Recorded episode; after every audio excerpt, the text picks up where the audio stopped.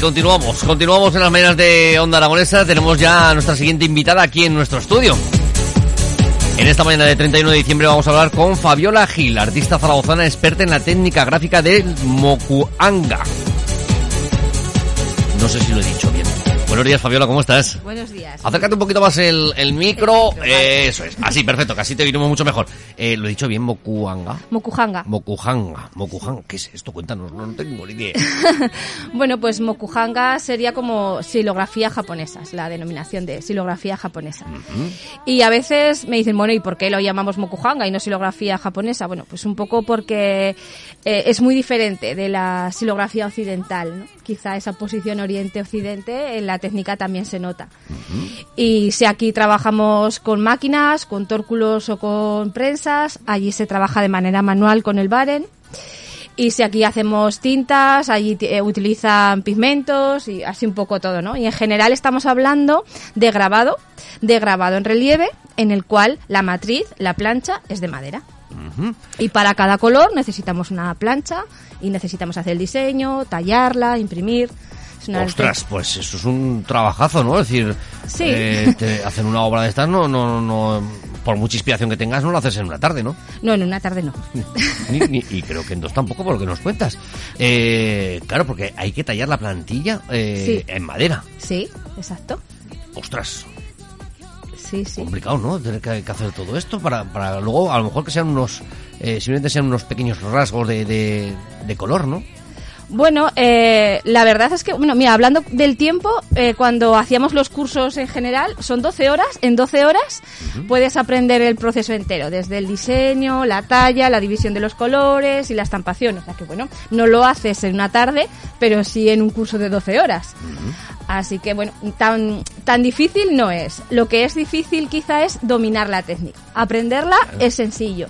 Sobre todo es sencillo porque no vamos a necesitar nada extra con lo que tú lo puedes hacer en casa, cosa que en estos tiempos nos está viniendo muy bien. Entonces, como no necesitas máquinas, no necesitas tener una infraestructura en tu casa, ni una habitación especial, con una ventilación especial, porque no vas a utilizar nada de químicos, pues eso hace que, aunque al principio eh, no sea fácil, pero puedas, puedas trabajar bien. O sea que, bueno, no, no es tan difícil. Ostras, pues a mí de momento me, lo- me, me parece cuando todo, cuando menos curioso decir, porque claro, eh, mm, el arte de trabajar con la madera eh, es también un- una cosita, bueno, que, no es nada fácil, ¿no? Es decir, que, que esas técnicas habrá que dominarlas bien para que no, para que el trabajo no te cueste muchas veces tenerlo que repetir. Exacto. Ahí está un poco la clave. Quiero decir que para iniciarte es muy sencillo, pero como todo, pues para tener una cierta maestría, pues te llevas muchos años. Es un poco la diferencia. Pero para iniciarte sí, puedes hacer tus cositas. De hecho, bueno, pues la gente se acerca al estudio sin tener experiencia, ni siquiera en ninguna otra técnica de grabado, y consiguen sacar unos resultados pues bastante óptimos. Eso sí, para dominar todos los aspectos y para que controles todo y hagas lo que quieras hacer y no lo que salga, pues ya requiere más tiempo. Pero bueno, yo venía también del campo de la escultura, con lo que el tallar la madera no me resultaba A ver, extraño. tú- tú vienes Aparte, con trampa, claro, tú has hecho trampa con esto, claro. bueno, yo digo que todo lo que he hecho antes, eh, pues ha sido facilitador para que luego pudiera coger una técnica como esta que en realidad re- requiere muchos años de experiencia. Mm, Claro, se ha complementado muy bien, ¿no? Es decir, la- de donde venías de otras disciplinas.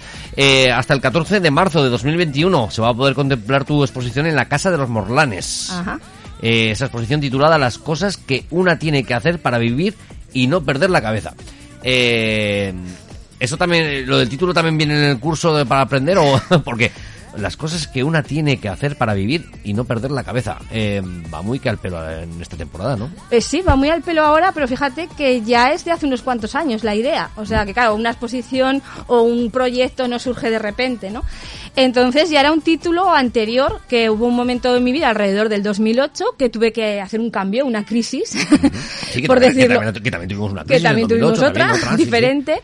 Y bueno, pues en mi vida hubo un cambio radical. Y durante ese tiempo hubo un paréntesis. Y en ese paréntesis, eh, pues yo pensé, a ver qué puedo hacer para no perder la cabeza, ¿no? Porque había pasado de tener todo mi tiempo ocupado a tener todo mi tiempo libre. Y a veces eso puede causar un pequeño caos, ¿no?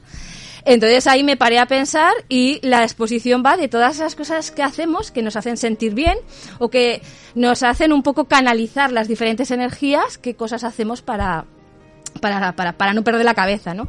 En ese momento, la primera parte simplemente era nadar, porque yo eh, lo que hice era nadar para no perder la cabeza, ¿no? Y a raíz de esa experiencia de ir a nadar, de cómo te sentías, pues surgió la primera parte.